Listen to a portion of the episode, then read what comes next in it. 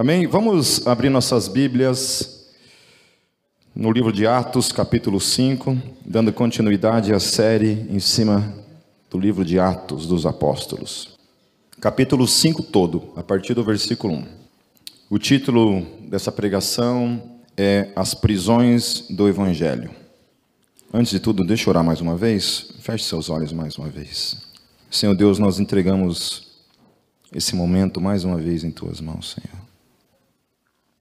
Tudo o que pedimos é graça, Deus, sobre a tua palavra em nossas vidas.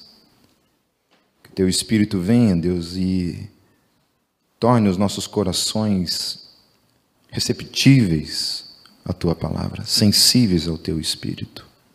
Fale conosco, Senhor, segundo a tua graça e a tua vontade. Em nome de Jesus, amém. Vamos lá, versículo 1 em diante. Eu vou lendo e nós vamos comentando. Um homem chamado Ananias, juntamente com Safira, sua mulher, também vendeu uma propriedade. Ele reteve parte do dinheiro para si, sabendo disso também sua mulher. E o restante levou e colocou aos pés dos apóstolos. Então Pedro perguntou: Ananias, como você permitiu que Satanás enchesse o seu coração, a ponto de você mentir ao Espírito Santo e guardar para si uma parte do dinheiro que recebeu pela propriedade? Ela não lhe pertencia, e depois de vendida, o dinheiro não estava em seu poder? O que o levou a pensar em fazer tal coisa? Você não mentiu aos homens, mas sim a Deus. Ouvindo isso, Ananias caiu e morreu. Grande temor apoderou-se de todos os que ouviram o que tinha acontecido. Então os moços vieram, envolveram seu corpo, levaram-no para fora e o sepultaram. Cerca de três horas mais tarde, entrou sua mulher, sem saber o que havia acontecido. Pedro lhe perguntou: Diga-me, foi esse o preço que vocês conseguiram pela propriedade? Respondeu ela: Sim, foi esse mesmo. Pedro lhe disse: Por que vocês entraram em acordo para tentar o Espírito do Senhor? Veja, estão à porta os pés dos que sepultaram seu marido, e eles a levarão também. Naquele mesmo instante, ela caiu aos pés dele e morreu. Então os moços entraram e, encontrando-a morta, levaram-na e a sepultaram ao lado de seu marido. E grande temor apoderou-se de toda a igreja e de todos os que ouviram falar desses acontecimentos. Esse é um dos textos que, que quando nós lemos, vivendo nos tempos em que nós estamos vivendo, nós olhamos para isso e achamos que é um pouco de exagero da parte de Deus. Né? A gente olha para um Deus de amor, em especial na pessoa de Jesus. A gente olha para um Deus de amor, um Deus de graça, um Deus de misericórdia, mas que em algo como aos nossos olhos uma coisa talvez um pouco tola, um pouco pequena, nós vemos o juízo de imediato acontecendo na vida desse casal. Uma coisa que me chama interessante nesse texto, porque nos textos anteriores aos quais a gente estava trabalhando, a gente viu que a vida da igreja havia é, se tornado comum às pessoas que tinham posses. Não o pobre, obviamente, né? ninguém dá aquilo que não tem, certo? A gente faz conta com aquilo que a gente não tem, geralmente. Né? A gente ganha mil reais por mês e faz três mil de conta por mês. Né? É, você é a exceção. A maioria está devendo para né? devendo para Satanás mais do que não sabe o que, né? Mas era um hábito da igreja, então, aqueles que possuíam, que tinham posses, vendiam essas posses, entregavam todo o dinheiro nos pés dos apóstolos e os apóstolos distribuíam esse dinheiro para o povo, para aqueles que tinham necessidade. E o texto fala que entre eles ninguém tinha necessidade, porque havia essa disposição no coração daqueles que tinham posses em ter cuidado primeiramente com os seus irmãos na fé. Ananias e Safira, esse casal, então, eles também, possuidores de, de posses, também vendem uma propriedade E no coração, antes deles trazerem esse dinheiro aos pés dos apóstolos, eles decidem tomar para eles uma parte desse, desse dinheiro. O problema no texto, antes de tudo, não é tanto a questão de reter o dinheiro, porque o dinheiro era deles, o texto vai falar. Olha, o dinheiro era de vocês. Vocês podiam tanto depositar para a gente ou não. Eram vocês que administravam o dinheiro. O problema que o texto está abordando é que o intento no coração era de fazer algum tipo de jogada com Deus. Tentar se parecer diante das pessoas uma coisa que eles não eram. Certo? Então eles trazem com essa disposição que os demais também estavam trazendo, essa suposta disposição no coração, que era entregar diante dos apóstolos aquilo que tinha sido o preço do terreno. Ao invés de chegar diante dos apóstolos, falar assim: olha, queridos, a gente vendeu, mas nós estamos precisando de uma quantia desse dinheiro, então a gente achou por bem guardar esse dinheiro, ou sabe lá qual, qual era a motivação do coração deles. Mas não, o problema do coração deles é que eles queriam, quiseram fazer algum tipo de jogada com Deus. Então a primeira coisa que eu observo nesse texto, eu queria deixar para mim e para você, o que tem retido, o que eu e você temos retido na nossa vida, que pertence a Deus. O que eu e você, no nosso dia a dia, das coisas que estão em mim, que estão em você, mas que pertencem a Deus, eu e você temos retido. Temos segurado em nossas vidas. Porque o problema deles estava que eles seguraram para eles aquilo que não era deles aquilo que pertencia a Deus. Uma vez que eles vieram com esse intento diante dos apóstolos, de depositar para os apóstolos aquilo que era de Deus, não era deles, era para o reino, não era para eles, e eles retêm isso, eles recebem da parte de Deus um juízo imediato. Graças a Deus, Deus não tem agido comigo e com você dessa maneira. Algumas pessoas é, questionam essa questão de que por que Deus age assim com alguns e com outros Deus não age assim.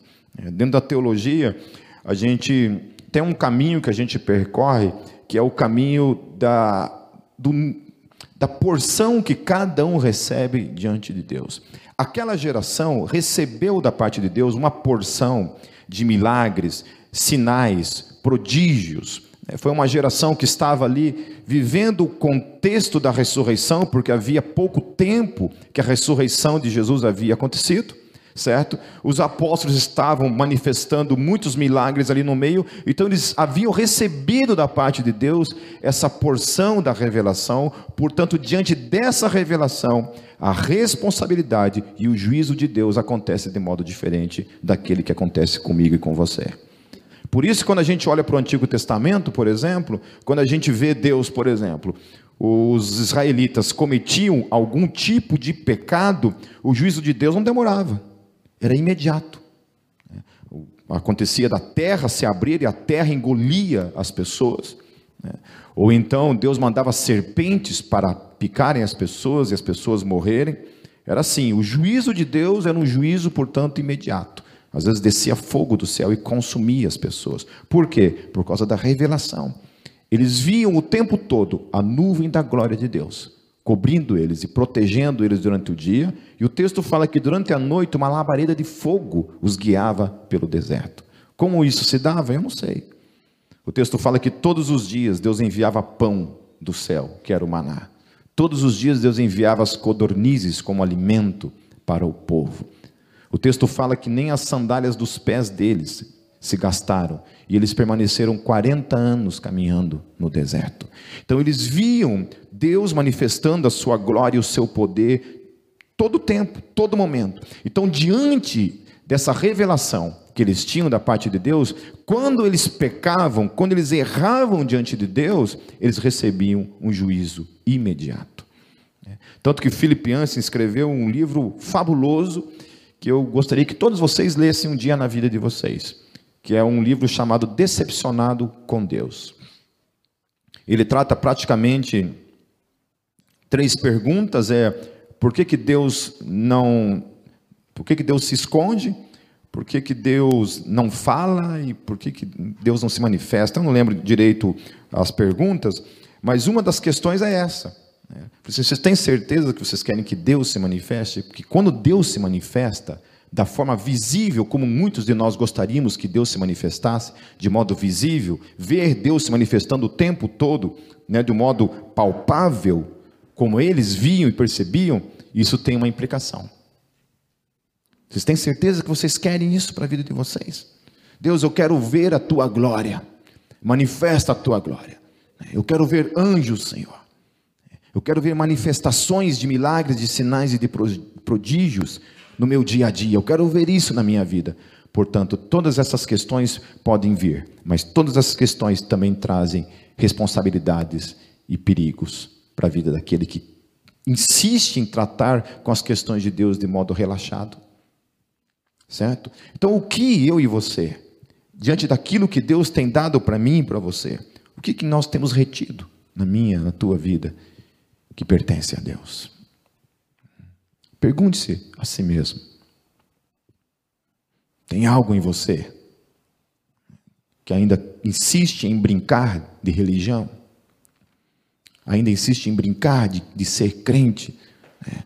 Uma parte crê, uma parte está ali disponível, mas tem uma parte que pertence a Deus que eu insisto em reter na minha vida. E não entrego aquilo para Ele. Aquela área da minha vida pode ser um pecado, Pode ser um namoro, uma paixão do coração, uma inclinação do coração, que insistentemente está cravado na minha vida e que me impede de ser totalmente do Senhor.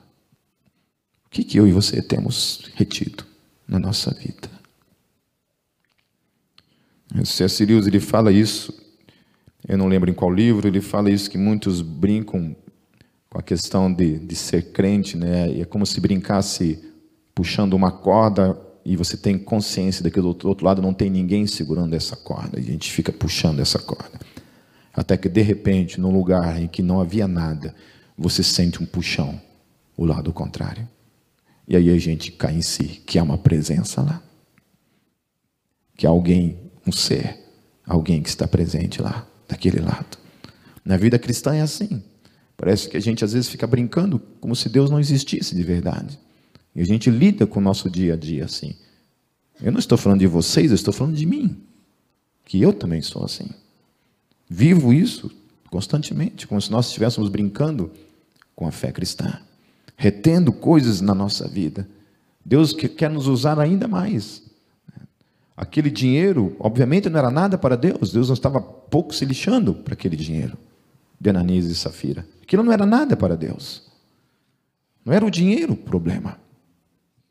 Eles podiam ficar com tudo, não precisavam trazer nada. Deus não tinha exigido nada deles, mas uma vez que eles aproveram nos seus corações, trazer com essa pompa de dar tudo para Deus e retém aquilo que era para Deus para si, tentando enganar Deus, eles recebem da parte de Deus juízo imediato. Glórias a Deus que nós estamos vivendo esse tempo e eu glorifico a Deus que Ele não age assim comigo. Espero que Ele não haja. Então, às vezes a gente não entende coisas na nossa vida rotineira, onde a gente vê pessoas sendo simplesmente levadas e a gente não entende. Eu não estou dizendo que toda pessoa que, que morre nesse mundo morre em detrimento de juízo, não estou dizendo isso. Mas estou dizendo que também, em alguns casos, sim. Em alguns casos, sim.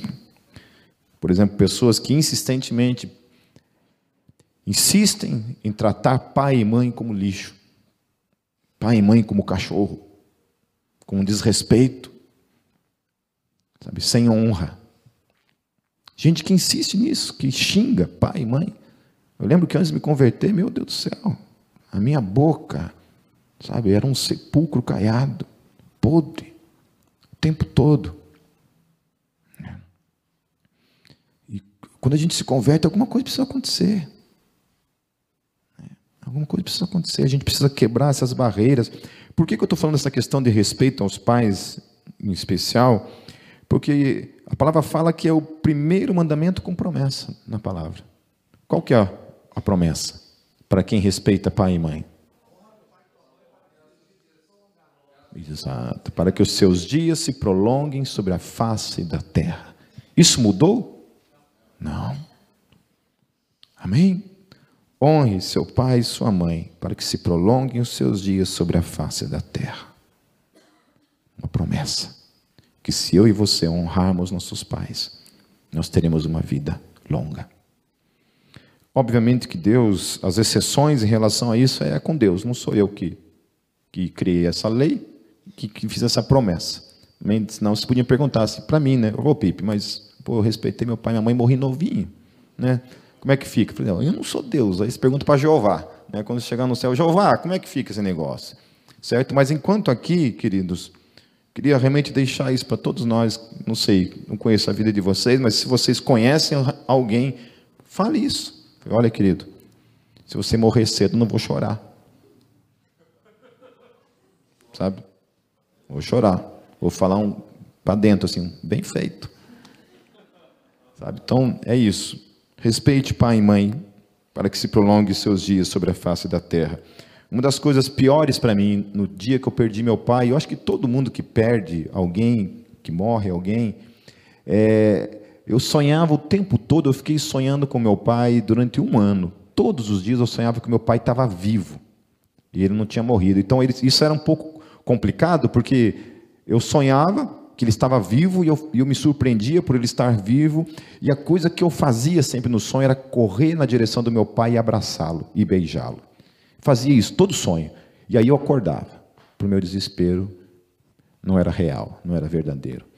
Porque é bem isso, sabe? Quando a gente perde alguém na nossa vida, a gente, a gente pensa no tempo perdido, é, no, no, quanto a gente não investe o nosso tempo em quem nós amamos, na vida daqueles que nós amamos, né? na esposa, nos filhos, sabe?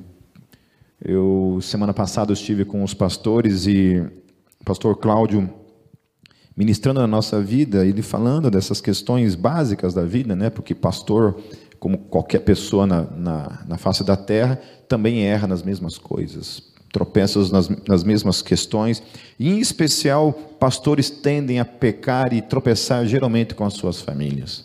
É, negligenciar suas famílias, investir muito na igreja e pouco com as suas famílias. Então sempre há um tapa na cara isso. E é isso, a gente precisa realmente, sabe, ter esse tempo precioso que nós temos de estar juntos. Nessa semana a gente teve uma reunião com, com os líderes de ministérios e foi um tempo tão precioso de a gente não querer mais ir embora, de querer ficar o tempo todo junto. É tão bom estar com os irmãos, com as pessoas que a gente ama, em especial com a família. Agora, o quão terrível é isso, você não ter prazer para voltar, de voltar para casa, de não querer ver a cara da esposa, ou a cara do pai, ou a cara do marido, é horrível isso. É horrível pessoas que a gente conhece e sabe que tem prazer em ficar o dia inteiro fora de casa só para não voltar para casa.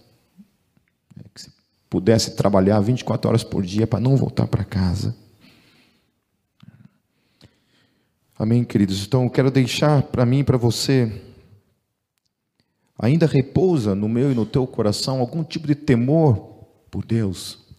Sabe? Porque uma coisa que o texto é, transmite para mim, para você, que quando isso acontece sobre a vida de Ananias e Safira, o texto fala que todos ficaram com temor nos seus corações.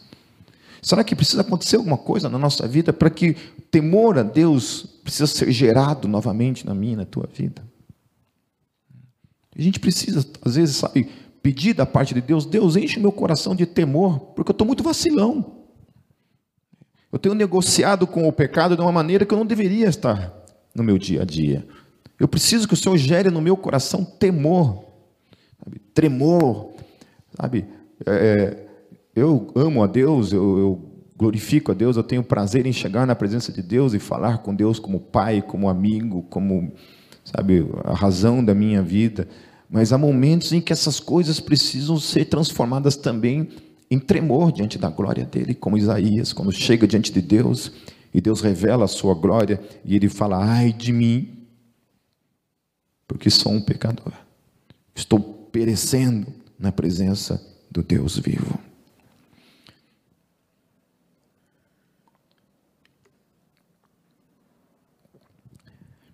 Continuando, versículo 12. Os apóstolos realizavam muitos sinais e maravilhas entre o povo. Todos os que creram costumavam reunir-se no pórtico de Salomão. Dos demais, ninguém ousava juntar-se a eles, embora o povo estivesse em alto conceito. Em número cada vez maior, homens e mulheres criam no Senhor e lhes eram acrescentados.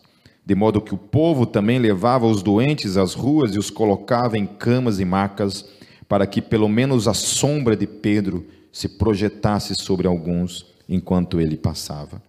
Afluíam também multidões das cidades próximas a Jerusalém, trazendo seus doentes e os que eram atormentados por espíritos imundos, e todos eram curados.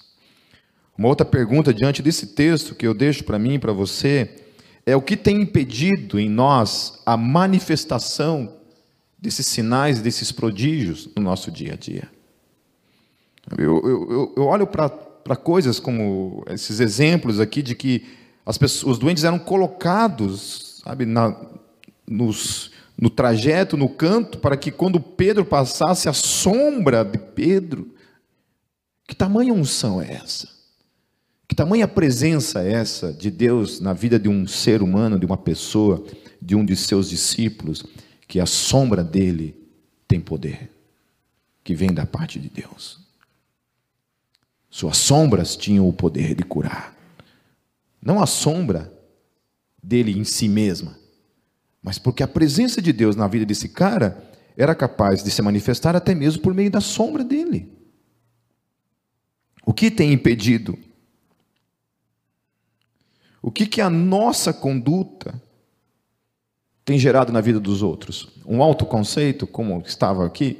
Então era assim, eles não criam, olhavam para a vida daqueles homens manifestando tudo aquilo, eles não acreditavam, não faziam parte daquilo, não queriam fazer parte daquilo, mas havia alguma coisa, havia respeito. Eles respeitavam aquelas pessoas.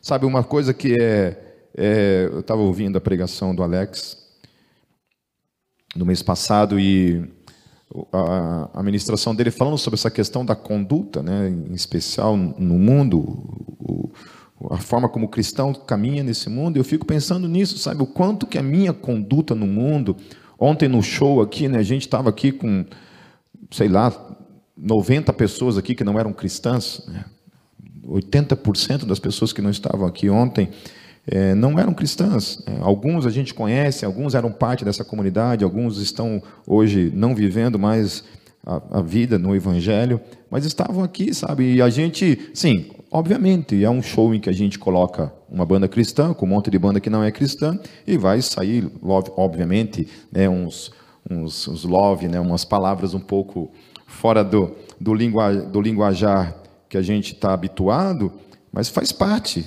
entende? Faz parte. É isso.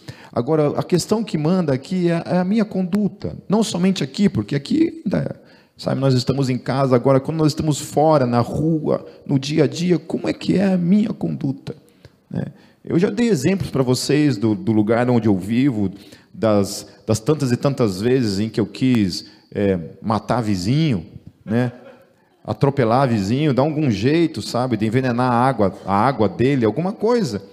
É, eu tinha um vizinho lá que o Gabriel ainda era, era criança, né? Ele fumava na janela e eu um dia lá de Satanás se apossou, né? E eu peguei um balde d'água e fui na janela assim. Ele estava fumando na janela e eu peguei um balde d'água, né? Aí eu escutei uns passinhos atrás de mim, olhei era minha mulher. Era a Cátia, falei assim: "Que sair fazer?" Falei, nada não, né? Ela, amor, amor, né? Aí eu deixei quieto aquele dia, né? E daí num outro dia, de novo, o cara fumando na janela. Aí eu não aguentei. A Kátia não estava lá, graças a Deus. Ou graças ao diabo, não sei, no final das contas. Quando eu vi, eu joguei água. Joguei, não nele, né? Porque era pela janela assim, acertei a janela, né? E falei, agora foi. Né? Agora foi, e, queridos, a minha vida depois daquilo ali foi o inferno. Você ri, né, Ju? Foi um inferno Por quê? Não por causa da pessoa, porque o cara não realmente não fez nada, né?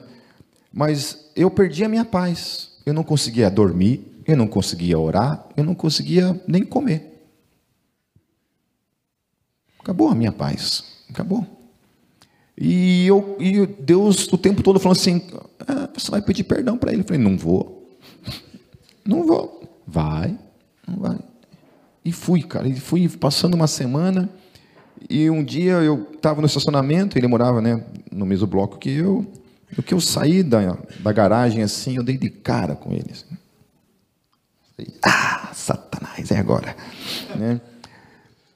E na hora o Espírito Santo me incomodou e falou assim: Você vai pedir perdão para ele. Eu parei ele e falei: é, Dá licença, posso falar uma coisa com você, né? E eu falei assim: Cara, eu queria pedir perdão para você. Ele falou: Mas por quê? Ah, porque uns dias atrás eu joguei água na tua janela, em cima de você. Aí ele olhou para mim: Ah, foi você? Eu falei, fui eu. Eu queria pedir perdão pelo que eu fiz, sabe? Eu fui um idiota, não devia ter feito o que eu fiz. Queria pedir perdão para você.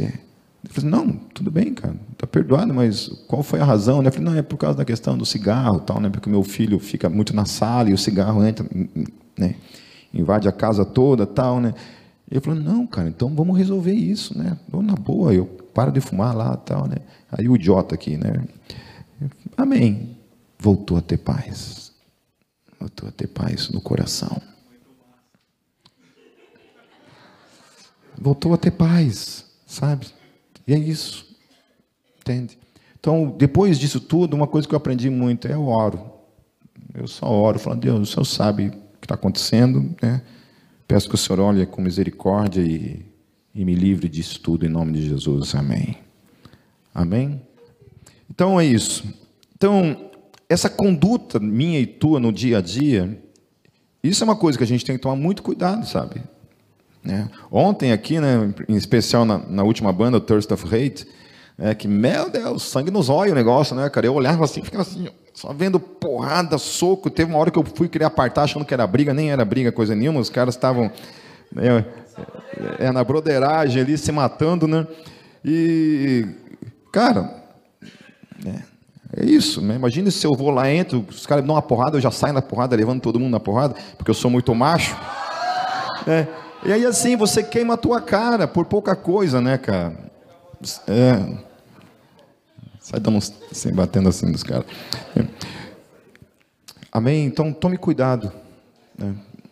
Tome cuidado. Eu, olha, eu tenho muito mais falhas para contar do, do que acertos na minha vida. Se eu fosse contar todas as histórias das cacas que eu já fiz na minha vida, mesmo depois de crente, gente. É impressionante, sabe? É impressionante. Então, esse, esse retorno, sabe? A gente precisa olhar para a gente, perceber, sabe? O, que, que acontece? Por que Deus na minha vida não tem se manifestado? Sabe? Por que, que o temor desapareceu do meu coração e que precisa ser resgatado em nome de Jesus? Continuando, versículo 17, então o sumo sacerdote e todos os seus companheiros, membros do partido dos saduceus, ficaram cheios de inveja. Por isso mandaram prender os apóstolos, colocando-os numa prisão pública. Mas durante a noite, um anjo do Senhor abriu as portas do cárcere, levou-os para fora e disse: Dirijam-se ao templo e relatem ao povo toda a mensagem desta vida. Ao amanhecer, eles, entraram no pátio do templo, como haviam sido instruídos, e começaram a ensinar o povo. Quando chegaram o sumo sacerdote e os que os seus companheiros convocaram o sinédrio, toda a assembleia dos líderes religiosos de Israel, e mandaram buscar os apóstolos na prisão. Todavia, ao chegarem à prisão, os guardas não os encontraram ali. Então voltaram e relataram: encontraram a prisão trancada com toda a segurança, com os guardas diante das portas, mas quando as abrimos, não havia ninguém. Diante desse relato, o capitão da guarda do templo e os chefes dos sacerdotes ficaram perplexos, imaginando o que teria acontecido. Nesse momento chegou alguém e disse: Os homens que os senhores que os senhores puseram na prisão estão no pátio do templo, ensinando o povo. Então, indo para lá com os guardas, o capitão trouxe os apóstolos, mas sem o uso de força, pois temiam que o povo os apedrejasse. Tendo levado os apóstolos, apresentaram-nos ao sinédrio para serem interrogados pelo sumo sacerdote, e que lhes disse: Demos ordens expressas a vocês para que não ensinassem neste nome. Todavia, vocês encheram Jerusalém com sua doutrina e nos querem tornar culpados do sangue desse homem. Pedro e os outros apóstolos responderam: É preciso obedecer antes a Deus do que aos homens. O Deus dos nossos antepassados ressuscitou Jesus, a quem os senhores mataram, suspendendo-o no madeiro. Deus os exaltou, colocando-o à sua direita como príncipe salvador, para dar a Israel arrependimento e perdão de pecados. Nós somos testemunhas destas coisas, bem como o Espírito Santo que Deus concedeu aos que lhe obedecem. É impressionante, né? Porque não tinha não tinha prisão que segurava o evangelho. E de fato isso é uma verdade, meus queridos. Não tem nada nesse mundo que impede o evangelho. O cristianismo já foi decretado a sua morte muitas vezes. A falência da Bíblia. Voltaire disse que a Bíblia não, não duraria mais 70 anos, mais 100 anos. Né? Só errou um pouquinho, né? O mais irônico na história é que a, na casa de Voltaire, aonde ele viveu a sua vida, onde ele falava esse tipo de coisa, na casa dele foi feita, hoje em dia, não sei se ainda é, mas foi criada uma, uma gráfica que publicava Bíblias. Isso que é o mais impressionante. Parece que Deus, acho que Deus, ah é? Ah é? Então vamos ver. Parece que Deus, vamos ver então quem que ganha nessa bagaça. Né? Quando o comunismo surgiu, junto com né, todas essas ideias do socialismo, surgiu, muita gente achava que ia ser capaz de destruir a fé. Né? Na Rússia, na União Soviética, era isso, né? Quando você lê o livro do Philip Yancey também, eu acho que ai, eu não lembro qual dos deles se é para que serve Deus, um desses livros dele, fala que quando cai a cortina de ferro, a coisa mais linda que foi, foi justamente perceber o surgimento de um cristianismo que estava ali o tempo todo, que se achava que tinha morrido. Né? Quando os pastores os, das igrejas na, na China foram expulsos do país, passou-se muitos anos, muitos, muita, muita gente achou que o cristianismo na China tinha acabado, tinha morrido. Quando alguns missionários conseguiram passar a cortina novamente e entrar na China, encontraram nada mais nada menos do que a maior igreja da face da terra. Está lá. Hoje a igreja que mais cresce no mundo é na China. Num país que perseguiu, matou e que mata ainda os cristãos. Está lá. Então se tenta aprender o evangelho, mas não consegue. Agora, uma coisa que é tremendo que, que, que acontece aqui é que quando Deus liberta aqueles homens daquela prisão, Deus liberta para um propósito. Sabe, quando Deus libertou eu e você da vida que a gente vivia, Deus nos libertou para um propósito. Qual era o propósito que Deus libertou eles? Para que eles fizessem o quê? Obedecessem a Deus. Esse era o propósito. Senão Deus teria deixado Pedro morrer na cadeia. Deus tirou Pedro de lá, porque Deus ainda tinha um propósito na vida de Pedro. Deus tira Pedro de lá e fala assim: agora vocês vão lá no templo e continuem pregando o evangelho. Aonde eles foram presos? No templo. Tem sentido isso? Se fosse comigo, eu falava assim: não, senhor. Vou para qualquer lugar, mas para lá eu não volto. Não faz sentido. E Deus manda. E Pedro vai de novo lá no templo. E aonde eles vão prender eles de novo? Lá no templo. Encontra eles. Acho que Pedro, na hora, pensou assim: oh, Deus, está de sacanagem, né? Me liberta para me prender de novo. E eles são presos novamente. São levados para um interrogatório. Então, o que eu penso para mim e para você é isso também, sabe? É, quais essas prisões que eu e você muitas vezes estamos e que a gente não consegue sair disso. Vai passar 20 anos, 30 anos, sabe Deus quanto tempo Deus vai dar para mim e para você, e a gente vai sair ou não dessa prisão. que tem me impedido, impedido você? O que, que tem impedido? O que, que tem acontecido? E uma vez que Deus nos libertou, Deus libertou a mim e a você para um propósito, meu querido, que é servir o nome dEle. Amém? Ou nós temos feito aquilo que eu falei domingo passado. Né? Quando eles respondem para aqueles homens, eles falam assim: olha, compete, julguem se é melhor a gente obedecer a vocês ou a gente obedecer a Deus. Essa é a pergunta. Essa é a questão que eu e você precisamos responder. Quem nós vamos obedecer? Aos homens ou a Deus? Eu falei uma coisa interessante em relação a essa questão dos homens. Que quando a gente fala de homens, a gente sempre está tentando lançar isso para o lado externo. Mas o homem a quem eu estou obedecendo pode ser eu mesmo, ao invés de obedecer a Deus. Preguiça pode ser uma delas. Esse homem preguiça que habita em mim, sabe, essa coisa que me, me impede, por exemplo, de chegar atrasado em tudo. Né? Chegar atrasado em tudo. Escutem, vou falar de novo. Chega atrasado em tudo. Queridos, isso é pecado? Vocês acham que é pecado se atrasar em tudo na vida? Que hora começa o culto então? Então quem chega atrasado no culto é o quê? Filho de quem? Do Satanás, né? Né? Certo? É, esse também, quem começa atrasado também. É. Boa, boa, gostei, isso é mesmo. Então é começar no horário, tem que estar aqui no horário. O ensaio, olha, gente, quem está no Ministério Louvor sabe do que eu estou falando, né? O ensaio é sete e meia, é sete e meia. Se eu ensaio no domingo à tarde é quatro e meia, é quatro e meia, não é cinco horas. Nem... Tinha um indivíduo que fazia parte do Ministério Louvor, graças a Deus não faz mais parte, que chegava seis e dez. O culto começa às seis. Ele tinha que chegar às quatro e meia da tarde, ele chegava às seis e dez. Uma criatura dessa, dessas está no colo de Satanás ou não está? Então, sabe, Preguiça é uma delas, sabe? Por quê? Porque eu prefiro obedecer a mim do que obedecer a Deus. E começa por aí. Gente, eu fico desesperado quando eu sei que alguém está me esperando. Desesperado. É, fico desesperado quando eu sei que tem alguém me esperando. Uma outra coisa também que eu fico desesperado é alguém me deixar esperando. Sabe? Então, é, fala Jeová. Amém? Então, esse obedecer a Deus, antes de obedecer a mim, implica obedecer a mim ou obedecer a Deus, sabe? Obedecer a mim ou obedecer a Deus? Faça essa pergunta.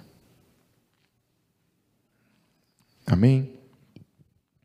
Continuando para encerrar, versículo 33 em diante. Ouvindo isso, eles ficaram furiosos e queriam matá-los. Mas um fariseu chamado Gamaliel, esse Gamaliel provavelmente era o Gamaliel que discipulou Paulo mestre da lei, respeitado por todo o povo, levantou-se no sinédrio e pediu que os, que os homens fossem retirados por um momento. Então lhes disse: Israelitas, considerem cuidadosamente o que pretendem fazer a esses homens. Há algum tempo apareceu Teudas, reivindicando ser alguém, e cerca de 400 homens se juntaram a ele. Ele foi morto, todos os seus seguidores se dispersaram e acabaram em nada. Depois dele, nos dias do recenseamento, apareceu Judas o Galileu, que liderou um grupo em rebelião. Ele também foi morto e todos os seus seguidores foram dispersos. Portanto, nesse caso, eu os aconselho: deixe esses homens em paz e solte-nos. Se o propósito ou a atividade deles for de origem humana, fracassará. Se proceder de Deus, vocês não serão capazes de impedi-los, pois se acharão lutando contra Deus. Eu acho tremendo esse texto, porque ele cita dois exemplos né, de, de supostos messias com seus seguidores que levantam uma rebelião também em Israel, certo? Seus líderes são mortos, o que acontece em seguida? Os seus seguidores são dispersos. Vem um novo movimento, matam o líder, são dispersos. O que eles estão jogando é o seguinte: olha, se esse tal de Jesus realmente não ressuscitou, o que, que vai acontecer com esse bando de crente aí? O que, que vai acontecer? Vão ser dispersos. Fica tranquilo. Não se preocupe. Essa é uma evidência, meu querido. É uma evidência que o Evangelho está apontando de que, pelo fato daquilo ali não ter sido disperso, qual é o fato? De que Jesus não estava morto, que ele estava vivo. A única possibilidade, meus queridos, não existe outra possibilidade. Todas as outras possibilidades que se inventa por aí, meus queridos, não são possibilidades reais, são fictícias. Eu preciso ter mais fé para acreditar que Jesus, de fato, não morreu naquela cruz, certo? Só desmaiou, deu uma desmaiadinha assim, né? Aí os caras que estavam acostumados a lidar com pessoas crucificadas todos os dias, o que acontecia quando o cara não estava morto e chegava aquele, aquele horário da tarde, o que, que fazia com aquele cara? Quebrava as pernas. Para que ele terminasse de morrer rápido. O que, que o texto fala? Que não foi quebrado porque já estava morto. Certo? Tiram esse cara que supostamente então tinha somente desmaiado, enganou todo mundo, certo? Com alguma técnica ali de meditação, de reduzir o batimento cardíaco, é enfaixado sobre, né, depois de apanhar para burro, ser crucificado, enfaixado, jogado dentro de uma tumba gelada durante três dias. Esse cara sozinho, sozinho, consegue sair dessa tumba, mover uma pedra que precisava de 12 homens para remover e desaparece. Né? Alguns falam que ele foi para o Tibete, né, a pé, o Tibete, a pé. Né? É muita fé. E depois eu que sou burro por acreditar simplesmente na ressurreição. Né? Aí eu, eu, penso comigo, é isso que os filósofos, né, como William Lane Craig fala sempre, ele fala assim, querido, é impossível o cristianismo não, não, não ter acontecido sem o fato da ressurreição. Porque coisas parecidas, outros messias, né, esses dias eu li uma matéria, acho que foi na, na Galileu, sobre os outros messias que havia no tempo de Jesus, mais de 30 outros messias haviam ali, que também reivindicavam ser o filho de Deus, que supostamente teve um lá que eu esqueci o nome, que bateu na trave, meus queridos. O cara até operava alguns milagres ali, convenceu muita gente, só que morreu. E aí lascou morreu e não voltou. Então, e se dispersou, acabou aquele movimento. Todos os movimentos que aconteceram antes de Jesus acabaram, porque seus líderes morriam e não ressuscitavam. Só teve um que surge esse movimento, falando categoricamente de que ele estava vivo, de que ele havia aparecido para mais de 500 pessoas, o texto fala para mais de 500 pessoas. E depois aparece para o maior de todos eles, que foi o apóstolo Paulo. Aparece vivo para o homem que revolucionou o mundo antigo, o apóstolo Paulo, o qual não havia nem convivido com Jesus, o qual perseguia os cristãos, e agora Jesus se revela em pessoa para ele. E o apóstolo Paulo se transforma no indivíduo eu ainda vou chegar lá na frente quando for falar da pessoa de Paulo, o que Deus fez na vida desse homem. Por isso não perca os outros domingos. Quando chegar na parte de falar da vida desse homem, um perseguidor da igreja, o que Deus fez por meio da vida desse homem, nós vamos ser muito impactados por isso. E Paulo não era muito diferente de mim, de vocês. Encerrando, eles foram convencidos pelo discurso de Gamaliel chamaram os apóstolos e mandaram açoitá-los. Depois ordenaram-lhes que não falassem em nome de Jesus e o deixaram sair, e os deixaram sair em liberdade. Os apóstolos saíram do sinédrio alegres por terem sido considerados dignos de serem humilhados por causa do nome. Todos os dias, aonde eles voltaram? No templo, teimoso, Todos os dias no templo e de casa em casa não deixavam de ensinar e proclamar que Jesus é o Cristo. Aleluia. Aleluia. Eu quero deixar então, meus queridos, as prisões do Evangelho consistem em quatro questões que eu e você precisamos nos perguntar. Aonde cada uma delas tem gerado em mim e em você uma vida engessada. Primeira é reter de modo egoísta as coisas que pertencem a Deus e não são minhas e nem tuas. Cuidado com aquilo que pertence a Deus, que eu e você temos retido. Cuidado com o que você tem retido e que não é teu, é do Senhor. A segunda, esteja atento para com aquilo que tem impedido a manifestação do reino de Deus na minha e na tua vida.